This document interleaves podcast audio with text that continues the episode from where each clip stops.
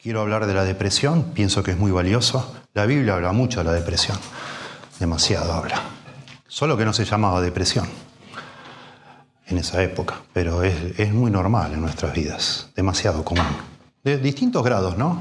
Más profundo, menos profundo, más leve, ¿sí? más, a veces más momentáneo, a veces más, profundo, no sé, de una manera más intensa en nuestra vida. Pero básicamente, de todas las formas de depresión, eh, básicamente detrás está el mismo mecanismo y es muy bueno que lo entendamos. Muy importante, ¿no?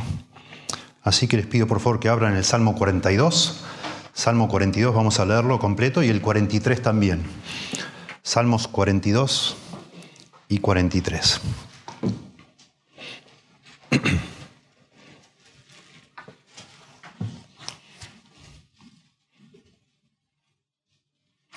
Dice así el Salmo 42. Al músico principal, Masquil de los hijos de Coré.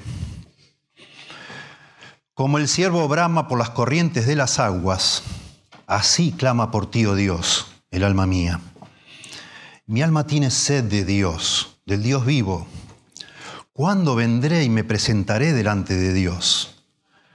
Fueron mis lágrimas mi pan de día y de noche, mientras me dicen todos los días, ¿dónde está tu Dios? Me acuerdo de estas cosas y derramo mi alma dentro de mí, de cómo yo fui con la multitud y la conduje hasta la casa de Dios, entre voces de alegría y de alabanza del pueblo en fiesta. ¿Por qué te abates, oh alma mía, y te turbas dentro de mí? Espera en Dios, porque aún he de alabarle, salvación mía y Dios mío. Dios mío, mi alma está abatida en mí. Me acordaré, por tanto, de, ti desde la tierra del Jordán y de los hermonitas desde el monte de Misar. Un abismo llama a otro a la voz de tus cascadas. Todas tus ondas y tus olas han pasado sobre mí. Pero de día mandará Jehová su misericordia, y de noche su cántico estará conmigo, y mi oración al Dios de mi vida. Diré a Dios, roca mía, ¿por qué te has olvidado de mí? ¿Por qué andaré yo enlutado por la opresión del enemigo? Como quien hiere mis huesos, mis enemigos me afrentan, diciéndome cada día, ¿dónde está tu Dios? ¿Por qué te abates, oh alma mía? ¿Y por qué te turbas dentro de mí? Espera en Dios, porque aún he de alabarle, salvación mía y Dios mío. Júzgame, oh, oh Dios, y defiende mi causa. Líbrame de gente impía y del hombre engañoso e inicuo, pues que tú eres el Dios de mi fortaleza. ¿Por qué me has desechado? ¿Por qué andaré enlutado por la opresión del enemigo? Envía tu luz y tu verdad. Estas me guiarán, me conducirán a tu santo monte y a tus moradas. Entraré al altar de Dios al Dios de mi alegría y de mi gozo, y te alabaré con arpa, oh Dios, Dios mío. ¿Por qué te abates, oh alma mía? ¿Y por qué te turbas dentro de mí? Espera en Dios, porque aún he de alabarle, salvación mía y Dios mío. Se habla muchísimo hoy de la depresión, todos lo sabemos. La teoría que hoy más prevalece es la del supuesto desbalance químico en nuestro cerebro. Eso surge de todas las teorías que tratan de interpretar al ser humano aparte de Dios. La ciencia hoy no cree que exista el alma. Los, seres humanos, según la ciencia, no tenemos alma. No existe tal cosa. No lo pueden medir con ningún aparato nada, ninguna tomografía, ninguna ecografía, nada puede medir el alma, entonces no existe según la ciencia. No, si no lo pueden medir, no, es un invento. obviamente no existen los ángeles, no existe Dios, no existe el cielo, no existe el infierno, pues nadie lo encontró. Y entonces bajo esa perspectiva, los seres humanos somos un conjunto de sustancias químicas Se llama esto la visión materialista del ser humano. No en el sentido materialista que nos interesa el dinero, cosa que también es cierto, sino materialista en el sentido de somos solo materia, nada más. Solo, solo materia es lo que constituye nuestro cuerpo. Y entonces todas las emociones, el amor, la lealtad, ponele, ¿no? Eh, la culpa, todo eso lo explican de acuerdo a reacciones químicas. Porque no hay otra forma de explicarlo si vos quitas todo lo inmaterial del ser humano. Solo hay material, no inmaterial. No hay alma, no hay espíritu, nada. Solo materia. Entonces, bueno, si vos te enamorás, ponele, lo que pasa es que eh, están sucediendo, no sé, las endorfinas decía Fito Páez, sacado de algún artículo científico. Las endorfinas del amor son sustancias, dicen ellos. Si vos tenés depresión, bueno, tenés un problema con la dopamina o con esto, con lo otro, con distintos este, sustancias químicas y receptores químicos, etc. Entonces la forma de resolver, si vos te estás muy triste, la forma de resolverlo es darte cierta medicina. Que tomes medicina a ver si el doctor logra balancear ese problema químico que tenés en el cerebro y todo va a salir bien. Bueno, lamentablemente mucho no funciona. Mucho no funciona porque la depresión sigue aumentando. Los suicidios por causa de depresión por año son aproximadamente un millón de personas. En total en todo el mundo se suicidan por depresión. Todos los años. Hoy en día es la principal, es, la principal causa, digamos así, la depresión de, de peor que, cualquier otra enfermedad cardiovascular, etc. El principal problema médico, ¿sí? causa de quitarnos la calidad de vida. Un montón de personas tienen depresión, demasiadas, demasiadas. Se ve que la, teoría química mucho no ha resuelto el tema. ¿Sí? Con la medicación logran de pronto que una persona ecualizarlo, como se dice en inglés. Ustedes saben cómo se hacen con el sonido, se, bajan los altos y los, bajos y quedas como en una frecuencia media bueno, y ahí andas como flotando, ¿no? Según la cantidad de medicación que recibas. La verdad es que la, depresión siempre existió, la tristeza por algunas situaciones, una tristeza como que es tal que afecta nuestro ritmo de vida, digamos, nuestra función normal de la vida. Empezamos a descuidar, no tenemos ganas, no tenemos ganas de levantarnos, según la profundidad, ¿no? No tenemos ganas de hacer lo que corresponde hacer. Eh, empezamos a descuidar cosas que antes hacíamos y porque estamos tristes. Antiguamente a esto se le llamaba melancolía, ya no se, usaba antes el, concepto de depresión y hoy ya no se usa el concepto de melancolía. ¿no? Van cambiando las, ideas. En la Biblia no se usa ni melancolía ni depresión, pero sí hay un montón. La Biblia, la Biblia como obra literaria es una joya. Y hay un abanico de hay una riqueza de expresiones para referirse a la depresión, que es preciosa, porque es muy gráfico, ¿no? En la Biblia se habla de personas que están desesperanzadas, Eclesiastés 2.20, desmayadas, o que desmayan, eh, Josué 1.9, desalentarse, tiene que ver con lo mismo, Colosenses 3.21, angustiarse, 1 Samuel 28, abatirse, Job 22, afligirse, Éxodo capítulo 3, muchísimas veces, ¿no? Solo ejemplos. Gemir, habla del gemir en el corazón de las personas, Ezequiel 21.6. Tenemos historias en la Biblia, muchas historias de personas que están abatidas, al punto que dos de ellas le pidieron a Dios que los mate. ¿Sí? Jeremías le pidió a Dios que lo mate. Moisés le pidió a Dios que lo mate y aún Elías le pidió a Dios que lo mate a tal punto, ya no quiero vivir más. Mejor no hubiera nacido, dice Jeremías. Tan mal estaba, ¿para qué nací? Señor, ¿para qué me hiciste nacer, Señor? Job le dice lo mismo a Dios. Hubiera sido mejor que no naciera para vivir de esta forma. Cuando Jeremías ve la destrucción de Jerusalén, el profeta Jeremías ve todo el olor a carne quemada, yo me imagino, ¿no? Todo destruido, el humito, gente revolviendo para poder comer algo, niños llorando de hambre. Cuando él ve todo eso en Lamentaciones 3:20, él dice, mi alma está abatida dentro de mí. Estoy hecho bolsa, estoy hecho pedazos, estoy hecho trizas. Nehemías, nos cuenta el libro de Nehemías, él era copero del rey, del rey de Persia, el rey Artajerjes. Él, su trabajo, el trabajo de un copero era probar antes que el rey por si estaba envenenada la comida para que muriera él. Así que era un hombre que estaba cercano al rey. Y el rey en un, día se ve que tenía cierta confianza también, obvio, ¿no? Confiarle tu vida a una persona no es cualquier persona. Y un día el rey Artajerjes lo ve a Nehemías y le llama algo la atención porque lo ve triste.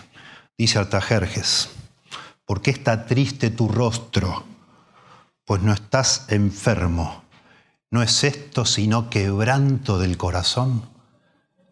Qué lindo, ¿no? Digo yo las expresiones, no, hace no, es, no es esto depresión, no dijo eso Artajerjes, pero es lo mismo. ¿No es esto quebranto del corazón? ¿Qué te pasa, Nehemías? Y bueno, ustedes conocerán la historia, cómo eso abrió una puerta para darle un permiso a Nehemías, ¿no? Ana, al, comienzo de Primera Samuel, ella estaba completamente angustiada porque no podía tener hijos y su esposo tenía otra mujer llamada Penina, y no solo Penina tenía hijos, sino que Penina se burlaba de Ana, porque Ana no podía tener hijos. Tremenda situación, tristísima. Y dice que con amargura de alma, Ana oró a Jehová y lloró abundantemente. Solo algunos ejemplos. Es que es la vida de nosotros en esta tierra. Como, ¿Qué íbamos a esperar de la Biblia? Está repleta de esta situación. Y nosotros leemos y decimos, sí, así estoy yo, así me siento yo, así me sentí en tal o cual momento. ¿no? Jesús le dice a los discípulos camino de Maús, Jesús había resucitado, pero ellos, algunos todavía no se daban cuenta, ya había muerto, ¿verdad? Pero la tumba estaba vacía y acaban unos discípulos caminando a una ciudad pequeña, un pueblo llamado de Maús, completamente devastados, pues su maestro había desaparecido. Y Jesús los encuentra, Lucas 24, verso 17. ¿Qué tipo de conversación es esta que tienen entre ustedes mientras caminan y están tristes? Y el Señor se les revela, ¿no? Jesucristo mismo, sabemos, oró en el huerto de Getsemaní, llorando prácticamente, de mucho, lleno de tristeza, abatido. Comenzó a entristecerse, dice Mateo, y a angustiarse en gran manera. Y Jesús cita allí, según Marcos y según Juan, Jesús cita el Salmo 22 aquí. Mi alma está batida, mi alma está batida, dice Jesús allí en el huerto en el Isaías 53, hablando de Jesús, de ese Mesías, dice que iba a ser un varón de dolores, experimentado en quebranto, nuestro Salvador. Y los salmos, por supuesto, los salmos son como una sinfonía de todas nuestras emociones humanas, ¿no? Aquí encontramos todos nuestros estados de ánimo, no una, sino varias veces en distintas circunstancias, y por eso son tan lindos, para ayudarnos a nosotros a buscar a Dios, cuando estamos llenos de alegría, llenos de gozo, cuando estamos devastados, cuando estamos tristes, en cualquier situación que nos encontremos. Los salmos hablan de una manera también rica, variada, sobre la tristeza del alma, la depresión, el desánimo, la ansiedad. Estoy encorvado, dice el Salmo 38. Este es David, después de haber sido confrontado por un profeta llamado Natán porque él hizo una barbaridad, un pecado espantoso, pero no confesó los pecados. Y él no confesaba y no confesaba y, y la culpa lo iba, lo iba carcomiendo al punto que lo, lo, metió en una depresión. Y dice, estoy encorvado. Son todas descripciones gráficas como, de, como si fuera físico, pero es algo interior. Estoy encorvado, estoy humillado en gran manera, ando enlutado todo el día. Gimo a causa de la conmoción de mi corazón. Estoy salteando versículos. Gimo por la agitación de mi corazón. Estoy a punto de caer y mi dolor está delante de mí continuamente. Ese fue el Salmo, algunos versículos del Salmo 38. Salmo 13 dice también allí David que con tristezas en mi corazón cada día, dice, que él vivía con tristezas en su corazón cada día. Hay que ver en cada lugar, en cada pasaje cuál es la circunstancia. Pero fue un hombre precioso David, pero tuvo una vida bien complicada, muy complicada y muchos motivos de tristeza. Salmo 32, también David, bajo la misma circunstancia, el pecado de adulterio con su vecina Betsabé. En mi gemir todo el día, dice de nuevo, porque de día y de noche se agravó sobre mí tu mano, la mano de Dios, le está diciendo a Dios. Se volvió mi verdor, mi vitalidad, en sequedades de verano. Estoy seco, abatido, gimo todo el tiempo. Salmo 119, el salmista, que es un hombre de Dios. Todos estos son hombres de Dios. No estamos hablando de gente que, uh, que tiene un corazón duro, se alejó de Dios, no les importa nada. Estamos hablando de gente que ama a Dios y les pasan estas cosas. Imagínense a nosotros. ¿Por qué no nos va a pasar? Dice el salmista, Salmo 119, abatida hasta el polvo está mi alma. Se deshace mi alma de ansiedad. Salmo 119, 25 y, 28. Y el salmista, Salmo 119, algunos creen que fue Esdras, la oración que más repite es, Señor, vivifícame, vivifícame, vivifícame. Y detrás de alguien que dice vivifícame, uno se imagina a una persona que se siente morir, se siente seca. Señor, dame vida. No quiero vivir así. Bueno, un ejemplo nomás. Vamos a concentrarnos en el Salmo 42 y 43, que yo creo que son uno solo. Ahora voy a tratar de mostrar eso, pero sobresalen en toda esta cantidad enorme de pasajes que hablan de la, angustia, de la depresión, la ansiedad. Sobresale el Salmo 42 y 43, sobre todo en que nos instruye. Quizás en otros es más conmovedor lo que dice. Pero noten que cuando comienza el Salmo 42 dice masquil de los hijos de Coré, masquil. Un masquil es una composición que se ha escrito para instruir a otros. Y a mí me parece, de todos los pasajes que tenemos en las Escrituras, sobre todo en el Antiguo Testamento, para hablarnos de, la tristeza del alma, en la Edad Media decían la noche oscura del alma. Muy linda frase, la noche oscura del alma. Momento como que parece que Dios está lejos de uno, que uno ora y nadie te está escuchando. La noche oscura del alma. Son sensaciones de uno, ¿verdad? Subjetivas. De todas estas pasajes que se hablan de esta experiencia humana, de debilidad, me parece que el más instructivo es este masquil, Salmo 42 y 43, porque tiene aquí como encapsulado algunos, decimos ahora tips, ¿no? Algunas pautas, algunas ideas prácticas de cómo hacer con cuando estamos así, qué hacer con eso. Por eso vale la pena estudiarlo. ¿Sí? Antes de meternos allí, yo quiero subrayar algo que podría llegar a ser como una especie de argumento para demostrar que este quizás es el pasaje por excelencia para hablar de la depresión. Los dos libros evangélicos más leídos a lo largo de la historia evangélica sobre la depresión, ambos libros son sermones del Salmo 42. Interesante, los más vendidos y más leídos a lo largo de la historia. Uno de ellos se llama Ánimo para el abatido, uno de esos libros, Ánimo para el abatido, de un tal William Bridge, y en ese, eh, escrito en 1610, en ese libro, Ánimo para el abatido, lo que se hace es coleccionar 13 sermones sobre el Salmo 42 eh, y 43. 13 sermones de estos dos salmos. Y el otro es muy famoso, que se llama Depresión Espiritual, sus causas y su cura, del doctor Martin Lloyd Jones, que era un doctor en medicina que dejó la medicina para ser pastor en Inglaterra depresión espiritual, sus causas y su cura. Es todo sermones sobre el Salmo 42 y 43. Qué interesante, entre paréntesis, me lo salté hoy, pero lo quiero decir. Salmo 102, anoten si están anotando, pero después fíjense en casa, o fíjense rápido ahora, Salmo 102. Tiene una super inscripción que yo creo que son inspiradas por Dios, por eso siempre la leemos. Hoy leímos acá, Salmo 42, este, al músico principal, etcétera, etcétera. Eso es inspirado por Dios.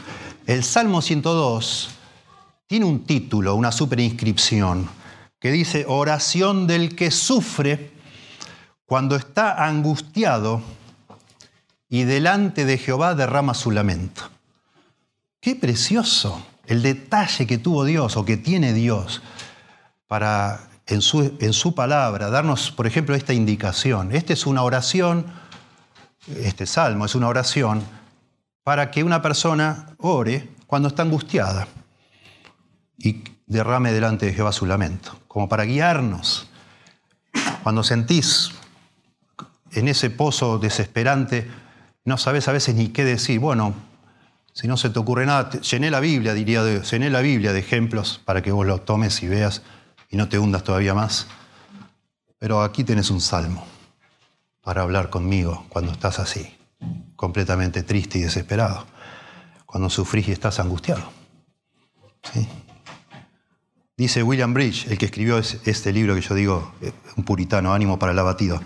Este es un caso tan ordinario, el de estar desanimado, que el Espíritu Santo ha provisto un salmo permanente, está hablando del Salmo 102, a propósito para los que están en esa condición. Bueno, lo mismo yo digo del Salmo 42 y 43, aunque no tiene una superinscripción, es una instrucción para ayudarnos en esos tiempos. Brevemente, déjeme demostrar cómo los dos son en realidad un solo salmo, porque es lo que parece ser desde que uno lo lee. Este, el Salmo 43, ustedes saben que hay cinco libros de salmos, ¿no? De distintas como secciones. Bueno, el Salmo 42 empieza el libro 2 del libro de Salmos. Todos los salmos del, salmo, del libro 2 tienen superinscripciones, salvo menos el Salmo 43. O sea, todos dicen algo antes de empezar el Salmo. El Salmo 43 no dice nada. Llama la atención. En varios manuscritos antiguos, los dos salmos estaban en uno solo. Estaban eh, eh, coleccionados en un solo salmo. Los dos salmos tienen el mismo estribillo, notaron ustedes. ¿Sí? ¿Por qué te abates, oh alma mía? ¿Y por qué te turbas dentro de mí? Espera en Dios, porque aún he de alabarle. Salvación mía y Dios mío. ¿sí? Lo repite. Lo repite en el verso 5, lo repite en el verso 11 y después en el 43 al final lo vuelve a repetir. El mismo estribillo. Y finalmente, si ustedes miran 42.9, Salmo 42.9, Dice, diré a Dios, roca mía, ¿por qué te has olvidado de mí? ¿Por qué andaré yo enlutado por la opresión del enemigo? Y en el 43.2, que supuestamente es otro salmo, dice, pues que tú eres el Dios de mi fortaleza, ¿por qué me has desechado? Lo mismo, ¿por qué andaré enlutado por la opresión del enemigo? Repite casi lo mismo. Son todos indicios que nos hacen pensar que los dos son el mismo salmo. Los estudiosos siempre discuten, debaten, hacen especulaciones, hipótesis. Algunos dicen, y es posible, no sabemos, pero algunos dicen que alguien, otro compositor, escribió el Salmo 43 para completar el Salmo 42, porque si no quedaba un poquito negativo. Hay salmos que empiezan y terminan negativos, como el Salmo 88, que leímos hace un momento. No hubiera estado mal que empiece y termine el Salmo negativo, el 42. Pero está bueno que exista el 43. Y vamos a ver al final, pero porque de alguna manera da una pista también, ya que es un instructivo, da una pista de cuál es la salida, porque hay una salida en el Salmo 43 que no se explica en el Salmo 42. Si el Salmo 42 estuviera solo, nos quedamos pensando, wow, pero entonces, ¿qué hacemos? Si empezó y terminó y siguió todo igual, no cambió nada. ¿No? Pero como existe el Salmo 43, es como que vemos la vía de escape. Empieza este estribillo que se repite tres veces, genera un efecto como de, estar dando vueltas en círculo, como que no encuentra la salida. Siempre dice lo mismo, estamos en el mismo lugar desde que empezamos. Y es, es creo yo, es intencional. Literariamente eso es lo que produce, que esta persona, y cuando estás deprimido así estás, estás como dando vuelta, dando vuelta, dando vuelta, y dándole vueltas a las cosas, y no salís de ahí. Pero el Salmo 43, aunque termina con el mismo estribillo que genera ese efecto circular, digamos, eh, muestra una salida. Muestra una salida. Y vamos a verlo entonces, ¿sí? No sabemos las circunstancias de este salmo, siempre es importante entender. Si ustedes leen acá, lo, sacamos de lo que dice. Este hombre está anhelando la presencia de Dios, extraña a Dios. No sé si alguna vez nosotros tuvimos esta angustia de manera tan profunda. Extraña la presencia de Dios que en su época significaba estar en el templo. Solo había un lugar, no es que había templos por todos lados, había un solo lugar oficial donde se realizaban las ceremonias religiosas. Ese era el templo de Jerusalén. Este hombre, después se nos dice, a medida que va desarrollando el tema, se nos hace saber que este hombre era parte del, culto ceremonial en el templo. Él dirigía los coros, dirigía personas a celebrar las fiestas. Y en algún, por alguna cosa que no entendemos, por alguna situación, él ahora está en algún lugar lejos de ese lugar, lejos del templo. Y eso lo angustia. Él desea estar en la presencia de Dios, así se habla en el Antiguo Testamento. Es como si alguno de nosotros, por alguna razón, no pudiéramos congregarnos en ninguna iglesia. Quizás lo más cercano nuestro es lo, que pasó en la pandemia, ¿no? Es una angustia así, Señor, yo quiero, quiero estar con el pueblo de Dios, quiero adorarte y no puedo. Eso parece ser el motivo principal del, desánimo de este hombre, sumado a que hay enemigos que se están burlando de él. Esa es la circunstancia. Yo pienso y pienso y pienso en mi propia experiencia cayendo en momentos así de melancolía, de tristeza. Cualquier cosa puede ser. Vieron que a veces no necesitamos grandes problemas. Sencillamente escuchaste, no sé, hace dos semanas que tu hijo no te llama y ya estás en un pocito. Y vos decís, ¿qué pasó? O alguien te, escuchaste a alguien que te criticó y era la persona que menos esperabas y ya te, te, te pegó más fuerte de lo que te imaginaste jamás, ¿no? O cositas que pasan a veces. A veces cosas enormes, ¿no? A veces el, el, problema, y me anticipo a lo que vamos a concluir al final, el problema con la depresión no son tanto las cosas que nos pasan, sino cómo las interpretamos nosotros. Ese es el gran problema. Y está bueno ver esto y no, desde nuestro punto de vista, acá no vemos un problemón insoluble, digamos así, no vemos algo tan tremendo. No es que la vida de este hombre está pendiendo de un hilo, nada de eso, pero este hombre está en un pozo depresivo. Claro que sí. Sí. Bueno, hablemos un poquito de la estructura y nos metemos. Noten claramente acá hay tres estrofas, porque el estribillo se repite tres veces. ¿Por qué te abates, oh alma mía? ¿Por qué te turbas dentro de mí? Espera en Dios, porque aún he de alabarle. Salvación mía y Dios mío. Tres veces se repite, como concluyendo cada una de las estrofas. La primera iría entonces del verso 1 al 5. Y acá lo que vemos es el hombre planteando desde el principio cuál es su angustia, que es la presencia de Dios, el deseo de experimentar a Dios, comunión con Dios. Y él está hablando de manera muy nostálgica de bendiciones que ya no está viviendo, que las vivió en algún momento, pero no ahora. Y entonces podemos decir que es un lamento, porque técnicamente eso es un lamento, del verso 1 al 5, basado en el pasado. Él vivió cosas preciosas en el pasado y hoy ese pasado ya no está no puede.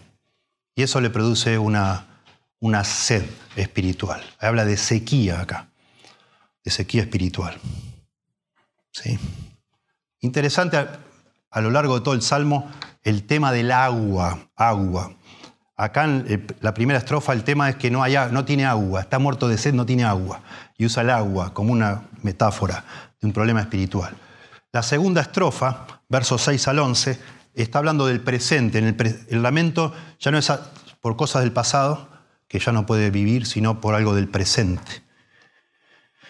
Y acá la, la, opresión es de los enemigos de él, que se burlan mucho de él. Y ahora de nuevo el tema del agua aparece. Pero ahora no es que le falta agua, sino que demasiada agua, se está ahogando, dice el salmista. Es muy interesante. Él se está ahogando. Un ahogo emocional. Sequía espiritual, primera estrofa, y ahora un ahogo emocional, digámoslo así. Siento que, que ya no da más, tiene el agua acá. Decimos nosotros, ¿cómo estás? Y estoy con el agua al cuello, no doy más. Ya está, no creo que aguante una semana más así. Y finalmente, el, el Salmo 43. Aquí es una oración, ya no es un lamento. Salmo 42 son dos lamentos separados por este estribillo, pero el Salmo 43 es una oración. Él, por primera vez desde que empezó el Salmo 42, empieza a hablar con Dios como corresponde, a pedirle algo a Dios. No a explicarle cosas a Dios, sino a pedirle. Es una oración y muestra esperanza en el futuro, o sea, pasado, presente y futuro. Cada estrofa se centra en uno de esos tiempos y aquí, aquí realmente surge la esperanza, la esperanza que Dios lo va a librar.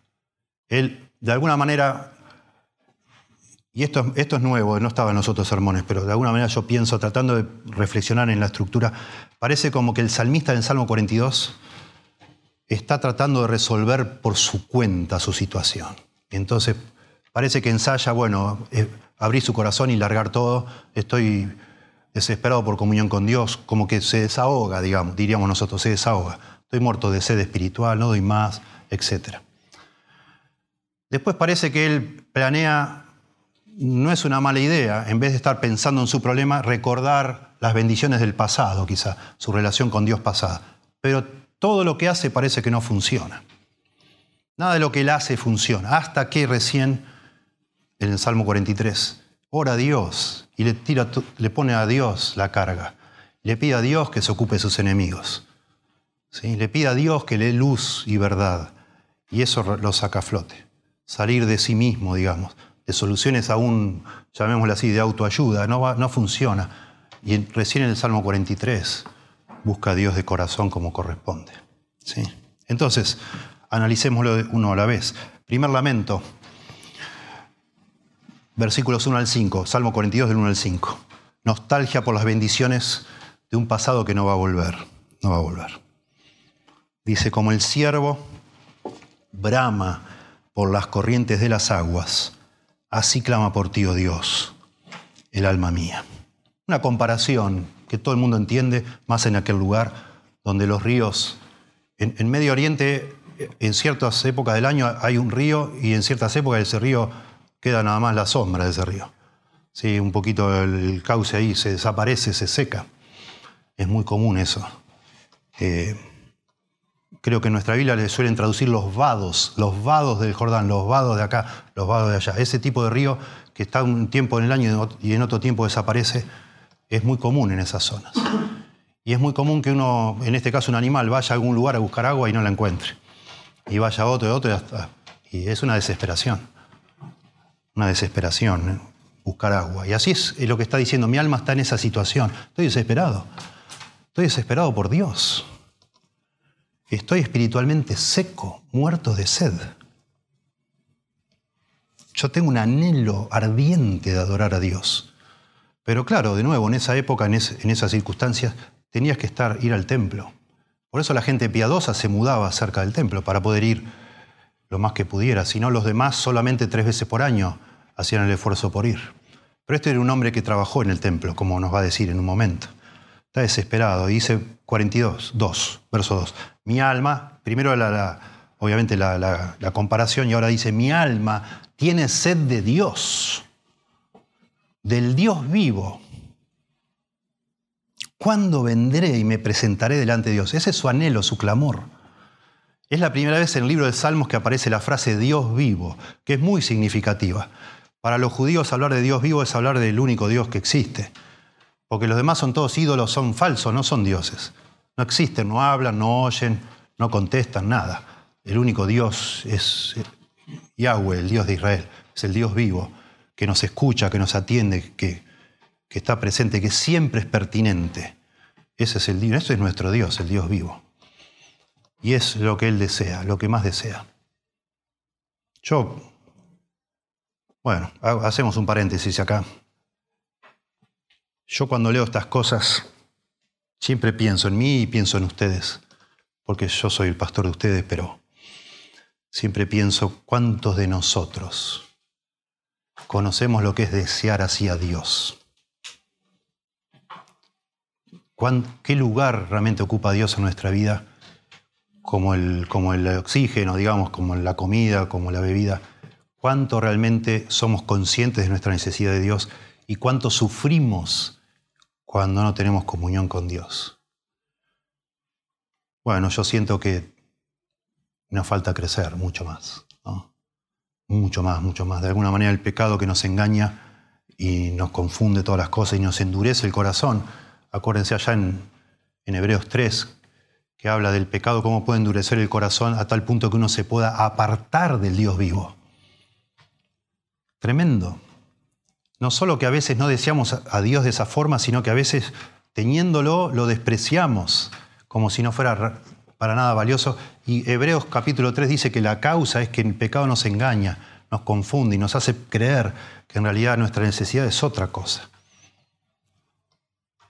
Y esta, este anhelo del alma solo lo conocen los que alguna vez han tenido comunión con Dios. En la medida que vos has experimentado a Dios en tu vida, que has tenido, como llama ya el libro de Apocalipsis, un primer amor, has sentido un primer amor por Dios ¿Has experimentado alguna vez en tu vida lo que es saberse perdonado, como hablábamos hace un rato, de pecados? Saber que si se te cae el techo encima, no hay problema, está todo bien, estoy bien con Dios. Saber lo que es experimentar que Dios está con uno todo el tiempo. Y de repente no experimentarlo más. Sea porque empezaste a, empezamos a dejar que el pecado eh, se introduzca en nuestra vida, lo cual enseguida afecta nuestra comunión con Dios, sea por lo que sea. Y entonces podemos identificarnos, porque hemos tenido comunión con Dios, de verdadera comunión con Dios, algo que no conocimos de ninguna manera antes de conocer a Cristo. Y ahora de alguna forma, por algún motivo, ya la perdimos. Y entonces podemos pensar, Señor, por favor ayúdame, Señor. Te necesito, Señor. Extraño, extraño cuando yo disfrutaba meditar en ti, a orar a ti, leer tu palabra. Extraño, Señor.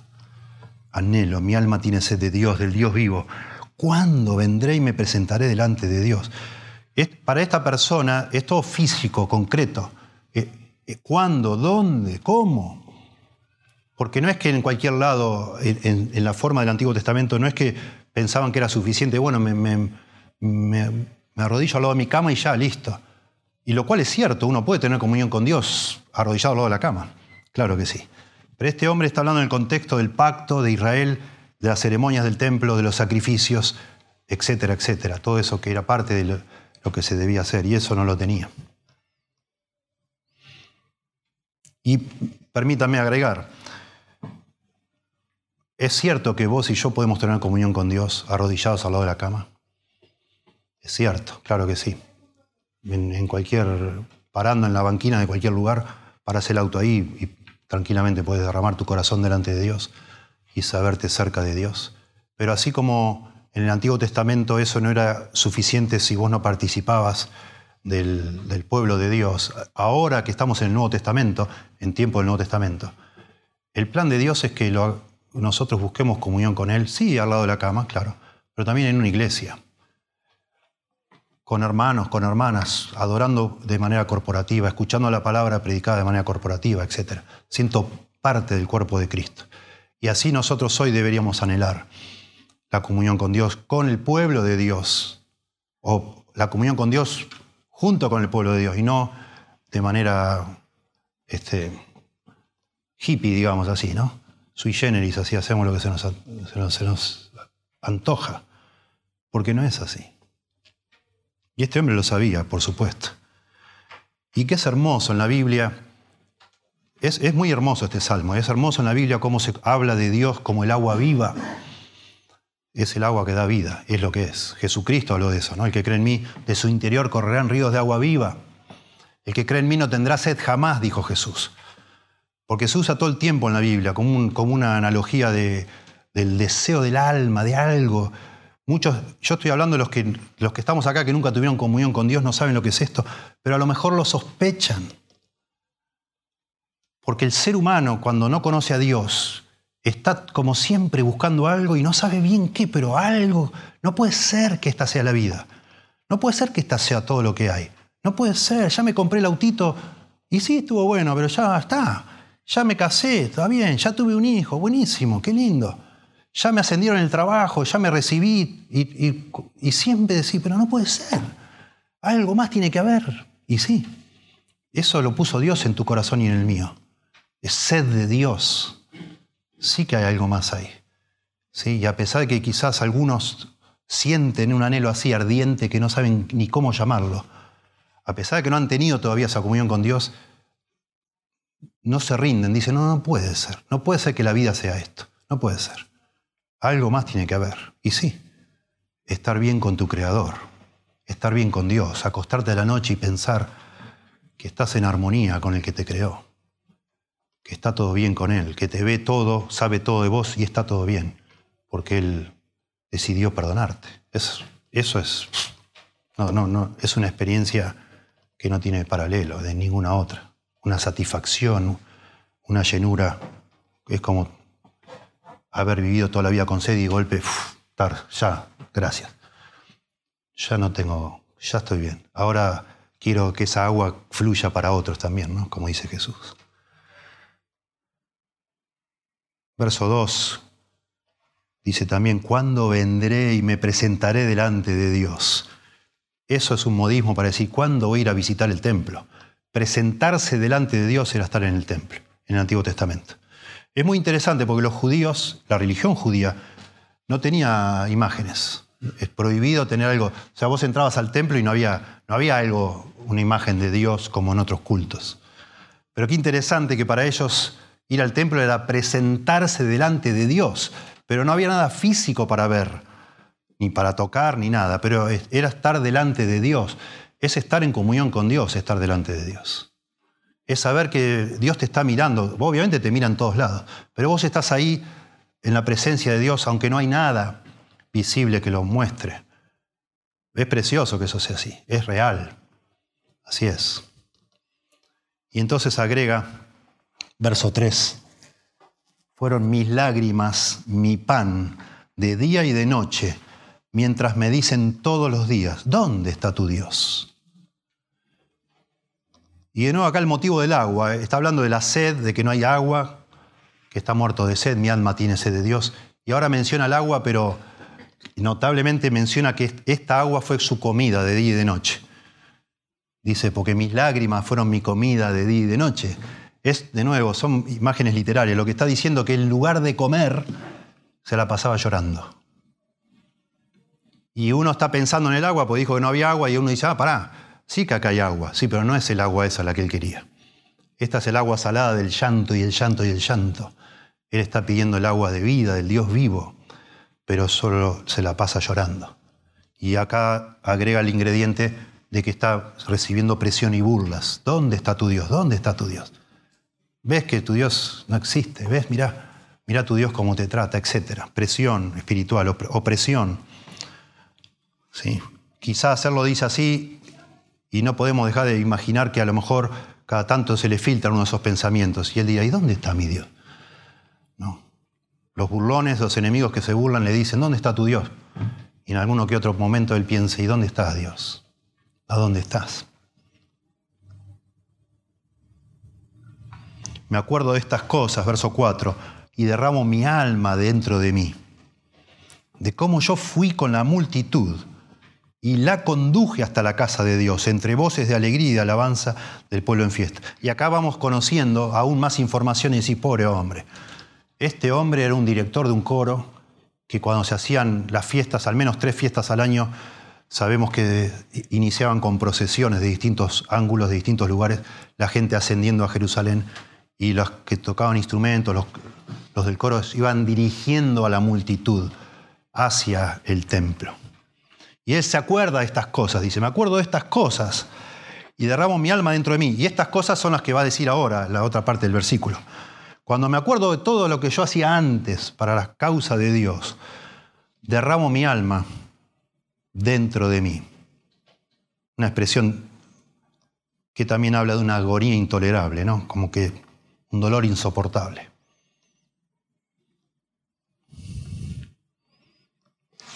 Tres fiestas, la Pascua, las primicias y los tabernáculos, se nos enseña en la Biblia, incluían peregrinaciones anuales. Este, y se reunían, terminaba todo, por supuesto, en Jerusalén, en el templo, trayendo las ofrendas, los sacrificios regocijo. Y sabemos que personas conducían esas peregrinaciones. Dice el Salmo 68, ellos han visto tu procesión, oh Dios, la procesión de mi Dios, mi Rey, hacia el santuario.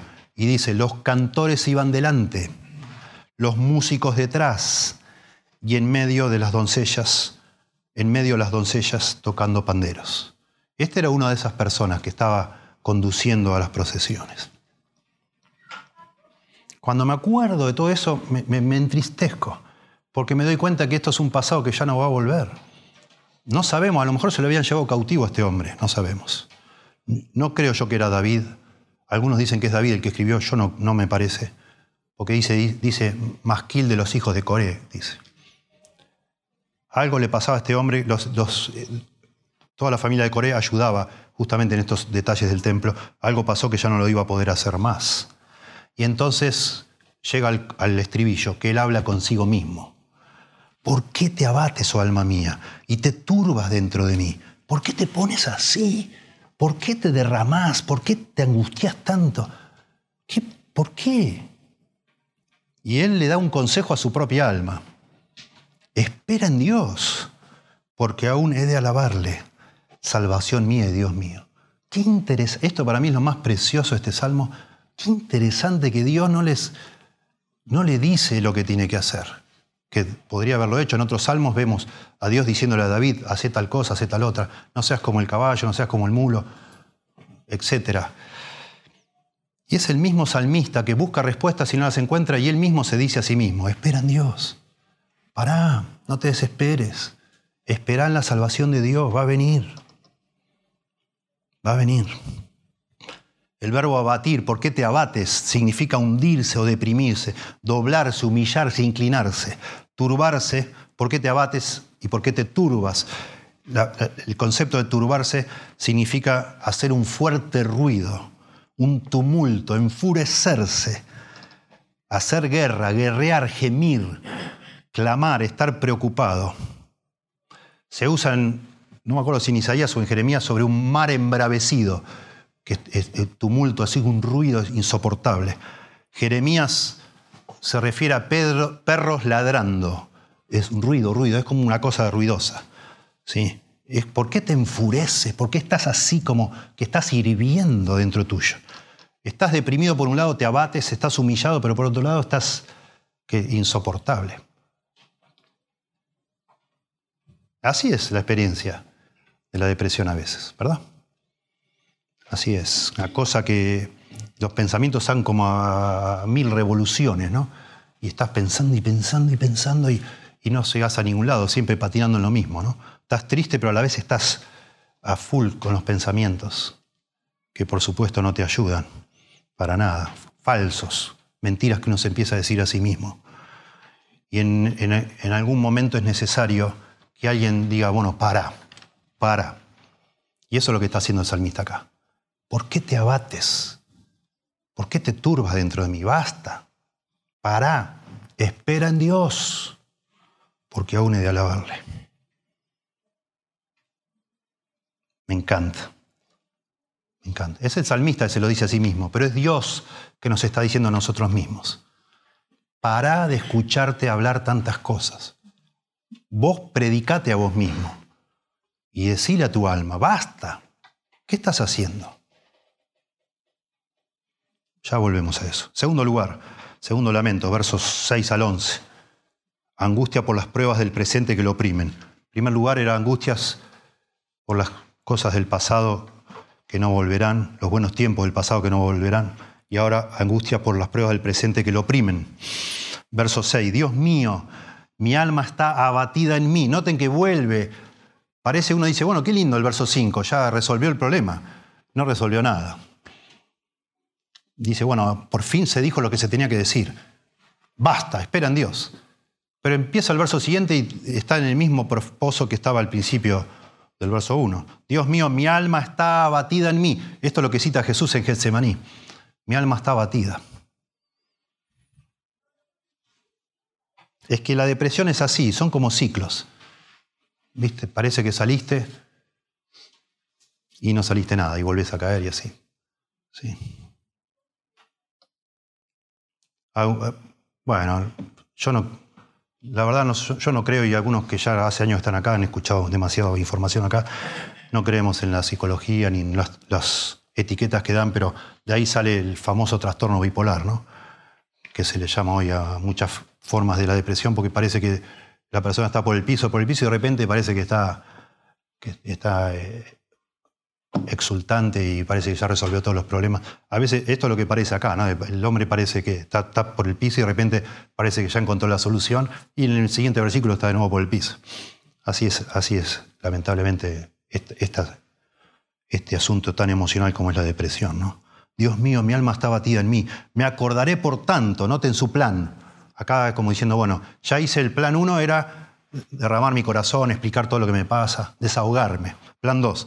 Me acordaré, por tanto, de ti desde la tierra del Jordán y de los hermonitas desde el monte de Misar. Bueno, acá parece que él está en la tierra de Jordán, en el monte de Misar, que nadie sabe cuál es el monte de Misar. no lo han encontrado, el monte de Misar significa pequeño monte, monte de Misar. En algún lado está él, en la tierra del Jordán. Dice, por tanto, me acordaré de ti desde donde estoy ahora, desde la tierra del Jordán. Claro, no puedo ir al templo, bueno, aunque sea me voy a acordar de Dios, donde sea que esté. Voy a pensar en Dios, voy a recordar cosas de Él, y eso me va a servir a la mente, en vez de estar tanto pensando, pensando en mis enemigos, en esto, en lo otro, en las deudas. Voy a pensar en Dios, me voy a acordar de Dios, donde estoy. Y de los hermonitas, desde el monte de Misar. Bueno, el Hermón, los hermonitas, dice acá, es, es donde comienza el río Jordán, ¿sí? en el norte, viene en el norte de Israel. Puede ser, desde las cumbres del Hermón, o los hermonitas, como se traduce acá. Eso es muy lejos, es la zona más leja, es el lugar más lejos que uno se podría imaginar, eh, la distancia más lejos a Jerusalén, allá en la, en, digamos, en la ladera del Monte Hermón, donde nace el río Jordán, puede ser. Está lejos él, pero dice, bueno, estoy lejos, ok, no puedo ir al templo, está bien, pero me voy a acordar de Dios. Voy a tratar de, por medio de mi memoria, enfocar mis pensamientos en Dios, lo cual siempre es recomendable, ¿no? Está muy bueno. ¿Verdad? Está bueno. Buena idea, buen plan. Noten el verso siguiente, yo digo. Y este hombre está ahí, supuestamente están Ahí en el monte donde nace, el monte Hermón es un monte nevado, casi todo el año está nevado. Ahí es donde nace, cuando se derrite la nieve, donde nace el río Jordán. O sea, es un lugar donde hay corriente de agua también. Desde ahí, desde el monte Hermón, se puede ver el mar Mediterráneo, se puede ver mucha agua ahí. Y entonces dice el verso 7, un abismo llama a otro, a la voz de tus cascadas. Todas tus ondas y tus olas han pasado sobre mí. No entendemos bien si esto es solo poesía, si esto me dice, bueno, me voy a ubicar acá en el, Monte Hermón, Monte Misar, de los Hermonitas, del otro lado del Jordán. Acá estoy, aunque esté lejos, pensando en Dios y de repente veo que estoy rodeado de agua, veo el río cómo se va formando, veo, veo el océano y digo, uff, me estoy ahogando. Me estoy ahogando. Había dicho que parecía un buen plan, me iba a acordar de Dios, sin embargo se da cuenta que está re mal. Y dice, un abismo llama a otro abismo a la voz de tus cascadas, como si se estuviera armando una tormenta y como si Dios estuviera guiando todas las cosas para dejarlo a este hombre casi al, borde de la muerte. Porque él se da cuenta que es Dios que lo está ahogando. Todas tus ondas y tus olas han pasado sobre mí. Señor, me estoy ahogando. Y continúa con el tema del agua, tremendo. Una joya literaria esto. Estoy, me estoy muriendo de sed, Dios. Primer estrofa. Señor, me estoy ahogando.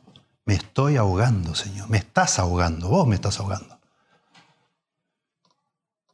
Estoy lleno de pruebas. Ya no sé cómo salgo a respirar y viene otra ola. Y digo, bueno, ahora sí, ya, bueno, me repongo de esto, está bien, me me la aguanto. Y salgo de nuevo y viene otra y me da otra, y así otra y otra y otra. Esa es la figura, ¿no? Como así como una secuencia, se va una y viene otra, se va una y un problema, bueno, ya lo resolvimos, ahora otro, y, oh, y se me rompe esto, y me roban esto, y se me enfermo acá, y oh, Señor, ¿hasta cuándo? A mí me, me fascina algunos conceptos de la Biblia que generan una tensión tremenda en nuestras vidas, y este es uno de ellos. El mismo Dios que me puede salvar es el que me está ahogando. El mismo Dios, que es la única esperanza, es el que en definitiva ha permitido que yo esté donde esté. No es, y esto es muy importante, hermano, no es un paréntesis, escuche bien. Porque cuando uno está muy mal empieza a pensar cosas extrañas, mundanas, no bíblicas. Si vos estás donde estás y estás mal, Dios tiene todo que ver con eso. Y esa, esa es tu única esperanza. Y eso a pesar de que parece hasta cruel o, distorsionado, eso es lo que debemos pensar, porque eso es lo correcto. Nunca, si vos estás en, la cama y estás mal, nunca es porque alguien te hizo un daño. No es por eso. Imposible. ¿Dónde ponemos a Dios en ese, en ese escenario? ¿Dónde estaba Dios cuando vos te hicieron un daño? ¿Cómo se le escapó eso a Dios? Una locura pensar así. estás donde estás, te pasó lo que te pasó, etcétera, etcétera. Vos tendrás responsabilidad, yo tengo responsabilidad, pero Dios es Dios por sobre todas las cosas. Y, y yo tengo que verlo así. Este hombre se da cuenta, está mal, y dice, pero Señor, tú, tú sondas, tú solas, ya no me... Ya. Pero a ese Dios es el que hay que orar, porque él, él tiene la solución. Así termina el Salmo, Él ora al que tiene la solución, porque es en definitiva el que por alguna razón que le entiende permitió que ese problema llegara a mi vida. Pero no, no hay dos, no hay en, el mundo dos este, polos, digamos, el positivo, el negativo, el bien y el mal que están luchando entre sí y yo estoy ahí entre medio. No, eso no es así. Hay un solo Dios y es nuestro Dios. Y Él, de todas las cosas que haces, sabe sacar lo bueno para nosotros que somos sus hijos. Y debemos orar de esa manera. Y no es una falta de respeto decir, Dios, me estás, me estás ahogando, Señor. No sé. Porque al final a Él vas a orar y no hay otra fuerza. No existe otra fuerza. Todos los que existen están bajo el dominio de Dios y el, el control de Dios. Y así es. Verso 8. Pero de día mandará Jehová, noten aquí habla futuro, parece de nuevo, de nuevo este ciclotímico, este hombre, como se dice, ahora ahora dice, bueno, confío que en el futuro este Dios que me está hundiendo, ahogando, va a mandar su misericordia. Gesed, la palabra Gesed, el amor leal del Señor, yo estoy en el pacto, el Señor es el Dios de misericordia, el Dios de amor inquebrantable, Él va a mandar ese amor y de noche su cántico estará conmigo, voy a salir de esta, el Señor no me va a alejar y mi oración al Dios de mi vida. Voy a terminar orando a Dios, el Dios de mi vida, me encanta a pesar de todo la situación negra, va diciendo cosas tan lindas de Dios, ya va el Dios de mi vida la segunda vez aquí, ¿no? Pero uno dice, bueno, buenísimo, bien, ahora sí, empezó a repuntar. Y ves el verso siguiente, verso 9. Diré a Dios, roca mía, hermoso, roca mía, qué lindo, así hay que decirle a Dios. ¿Por qué te has olvidado de mí? Ya no son los enemigos. ¿Dónde está tu Dios? Ahora Él lo piensa. ¿Por qué andaré yo enlutado por la opresión del enemigo? Angustia, ¿no? ¿Por qué? ¿Por qué? ¿Por qué? No entiendo, Dios, no entiendo. No lo entiendo. Pero sigue en el pozo, ¿se dan cuenta? Verso 18, perdón, verso 10. Tengo que los lentes. Verso 10. Como quien hiere mis huesos, mis enemigos me afrentan, diciéndome cada día, ¿dónde está tu Dios? Vuelve a decir esto, ¿no? Me cala hondo. Nosotros decimos, eso que me dijiste me caló hondo, me, me tocó los huesos. Eso está diciendo este hombre. Estos enemigos míos se burlan y en otro momento de mi vida yo hubiera dicho, ¿qué sonsos estos pavos? Y ahora me está doliendo esto. Me hiere, me hiere mucho, me afrentan, porque yo también estoy susceptible. Yo también empiezo a dudar, ¿dónde está Dios? Yo también empiezo a preguntarme, ¿por qué me has abandonado? Y entonces, de nuevo, el, el clímax ahí, ¿por qué te abates, oh alma mía? ¿Y por qué te turbas dentro de mí? Espera en Dios, porque aún he de alabarle salvación mía y Dios mío. Lo mismo, lo mismo, lo mismo. ¿Por qué? ¿Por qué haces esto, Alma? Interesante, ¿sí? Volvemos al final a eso. Y en tercer lugar, verso, el Salmo 43. Esto es toda una oración de esperanza, mirando hacia el futuro, ¿sí? Esperanza por la intervención futura de Dios que lo va a librar. Este diálogo interno de lamento, lamento, todo el, Salmo 42 es un lamento, se transforma ahora en un diálogo con Dios, por primera vez, bien, una oración donde hay pedidos. Noten que el primer pedido es el verso 1, júzgame, oh Dios, y defiende mi causa, otro pedido. Líbrame, otro pedido de gente impía y del hombre engañoso e inicuo. Tres pedidos en el verso 1. Hasta ahora no había hecho nada, no había pedido nada. Ahí pide auxilio a Dios. Pues que tú eres el Dios de mi fortaleza. ¿Por qué me has desechado? ¿Por qué andaré enlutado por la opresión del enemigo? Lo que ya había dicho hace un momento. De nuevo. Sé mi juez, qué interesante, dice, júzgame, sé mi juez y defiende mi causa, sé mi abogado también. Júzgame, Señor. Yo no creo que sea inocente en todo, júzgame. Ayúdame, Señor. Júzgame. Y defiende mi causa de esta gente que se burla.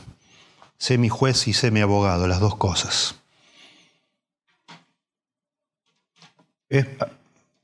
Noten que aún en medio de toda esta depresión este hombre adora a Dios, ¿no? Le ha dicho a Dios, Dios vivo, salvación mía, Dios mío, Jehová, el Dios de mi vida, Dios, roca mía. Ahora le dice, en este momento le dice, el Dios de mi fortaleza. El Dios de mi fortaleza. Y entonces, verso 3, para mí la oración clave aquí. Envía tu luz y tu verdad. Estas me guiarán. Me conducirán a tu santo monte y a tus moradas. Eso es lo que pedía en el verso 1. Es la presencia de Dios. Entraré al altar de Dios, lo que pedía en el verso 1, al Dios de mi alegría y de mi gozo, y te alabaré con arpa, oh Dios, Dios mío, en el templo. Ese es su gran anhelo. Voy a estar con comunión contigo. Pero la clave acá es envía tu luz y tu verdad. Versículo 1 resuelve el problema de los enemigos. Señor, por favor, ocúpate de esto. Tengo varios problemas. Uno, que me siento lejos de ti, quiero estar en comunión contigo. Otro, tengo, estoy rodeado de enemigos. Así es cuando, es como una tormenta perfecta cuando estamos eh, en un pozo de desánimo. Y lo que parece que va haciendo el salmista es decir, bueno, esto Señor, te pido que hagas esto, en esto hagas esto, en esto hace lo otro y vamos resolviendo. Pero que pida la luz y la verdad es clave, porque lo primero que perdemos nosotros cuando estamos abatidos por la melancolía es la luz y la verdad. Ya no entendemos bien, ¿verdad? Estamos confundidos, no sabemos ni cómo orar. Hemos, de alguna manera, es por nuestra debilidad. Esa es la gran explicación, seguro, que somos muy débiles, nos confundimos. Nos olvidamos que somos salvos, que Dios es nuestro Padre, las bendiciones que Dios nos ha dado, etc. Empezamos a olvidar todo, absolutamente todo. Y nos empezamos a hacer hincapié en, en un punto negativo y eso parece ser todo, ¿no? Y necesitamos que Dios nos envíe su luz y su verdad, para que entendamos. Necesitamos claridad. Ayúdame a entender, Señor, a ver con claridad todo. Para no seguir así en esta tristeza, si después de todo Está bien, me gustaría estar en el templo, pero bueno, después de todo acá te tengo a ti, nunca te perdí. Dame tu luz y tu verdad, Señor, que me guiarán, ellas me guiarán, me conducirán a tu santo monte y a tus moradas, etc. ¿no? no sabemos si de manera física real o al menos él comenzará a sentir, bueno, puedo tener comunión contigo, Señor. Sí. Y termina de nuevo con el mismo estribillo, mostrando este movimiento circular. ¿Por qué te abates, oh alma mía? ¿Y por qué te turbas dentro de mí? Espera en Dios, porque aún he de alabarle, salvación mía y Dios mío. Quizás en este, en este último eh, estribillo, digamos, en esta última estrofa, el énfasis es espera en Dios. Ahora sí está mirando al futuro y es lo que se ve aquí, ¿no? Bueno, finalmente cuatro lecciones. Menciono, esto es un masquil, significa que es para enseñanza, para instrucción. Primera lección, que para mí es obvia, pero es muy importante subrayarla, es que la, es una realidad la depresión. Yo veo que en algunas iglesias no se puede hablar de esto, porque sería sinónimo de que vos no tenés fe, que estás mal con Dios. Sería equivalente a que se te, llamen a una oficina y te tengan dos horas ahí sermoneándote, va a ver qué te está pasando, qué, qué pasó con tu vida, cómo puede ser que estés tan triste. Es real esto. Jesús mismo lloró con tristeza en el huerto de Getsemaní. Mi alma está triste hasta la muerte, dijo Jesús. Mi alma está triste hasta la muerte. Es lo que nos pasa, así somos. Tenemos que ser sensibles, tenemos que comprender, tener cierta empatía. Hoy vos, mañana yo, digo yo. Y entonces comprender que son las cosas que nos pasan. Por regla general, por regla general, los creyentes gozamos de paz interior. ¿Sí? Justificados pues por la fe, tenemos paz para con Dios, dice la Biblia, ¿no? El Señor nos ha dado paz. La paz os dejo, mi paz os doy. Yo no la doy como el mundo la da, no se turbe vuestro corazón ni tenga miedo. Juan capítulo 14, verso 27, hermoso. La paz nos da Señor.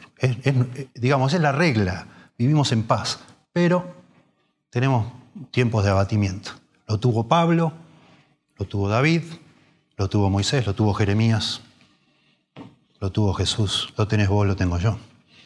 Segunda lección aquí, que tiene que ver con la introspección.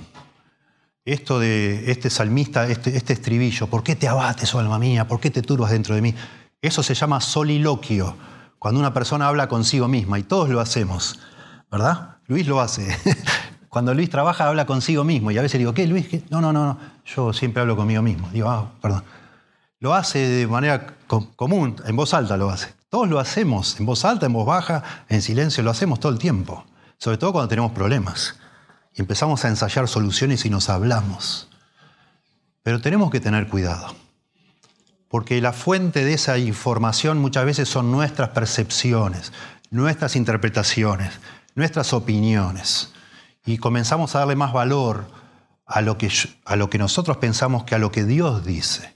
Y eso se transforma en una trampa porque no estás con todas las luces, digamos así, cuando estás triste. Y entonces tus interpretaciones empiezan a, reemplazar la verdad de Dios. Y eso es parte del problema, en definitiva, que hace que cada vez sea más profundo y peor y peor y peor. Y la, empezás a sentir que no puedes salir, porque has llegado a darle tanto, tanto crédito a lo que vos pensás, que ya lo que Dios dice no tiene importancia o no lo estás escuchando. Y es muy importante, y yo creo que es la gran enseñanza enseñanza de este salmo, cortar con ese, con ese circuito, digamos, o ese círculo, donde vos te estás diciendo cosas que solo alimentan tu interpretación que te llevó a donde estás. Y más te vas, te vas hundiendo cada vez más, hasta que no seas capaz de decir, bueno, basta, alma mía, pará. Estás hecho un volcancito acá, no, no parás de, maquinar y maquinar y maquinar, terminala. ¿Por qué estás así? Sos una hija de Dios.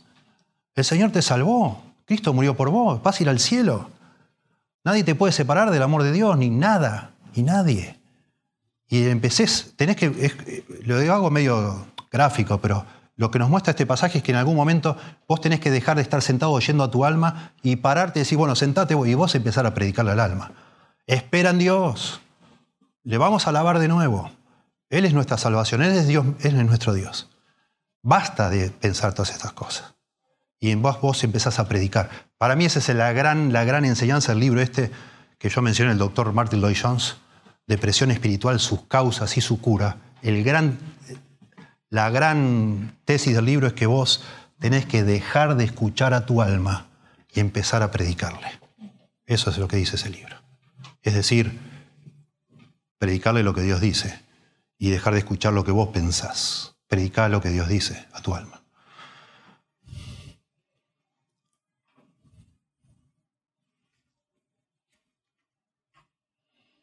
En tercer lugar, tercera lección de acá tiene que ver con la verdad de Dios. Y es lo que estamos diciendo de predicar. Por eso dice que, le pide a Dios que le dé su verdad y su luz.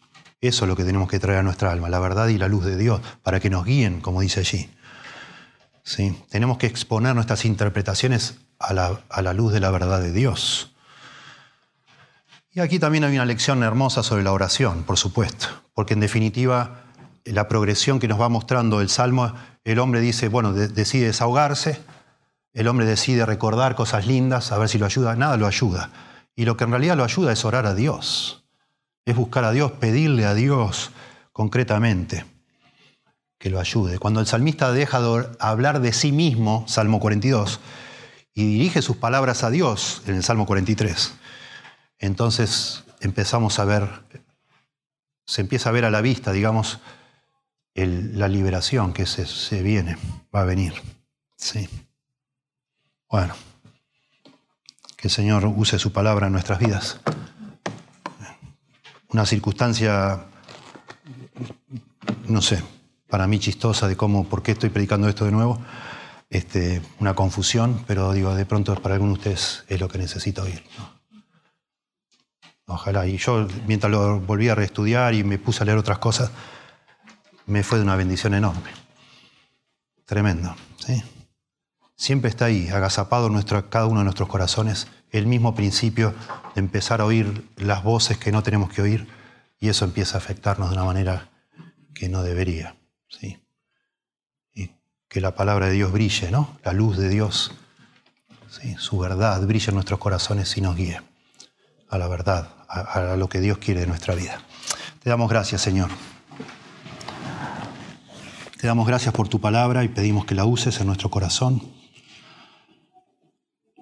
Nos toca el corazón pensar en Jesús allí en el huerto, con tanta tristeza hasta la muerte, y aún así siguiendo adelante, Señor, sin hacer caso a sus sentimientos, haciendo igual, no cambiando su plan, sino continuando ese plan que se había propuesto de entregarse por nosotros en la cruz.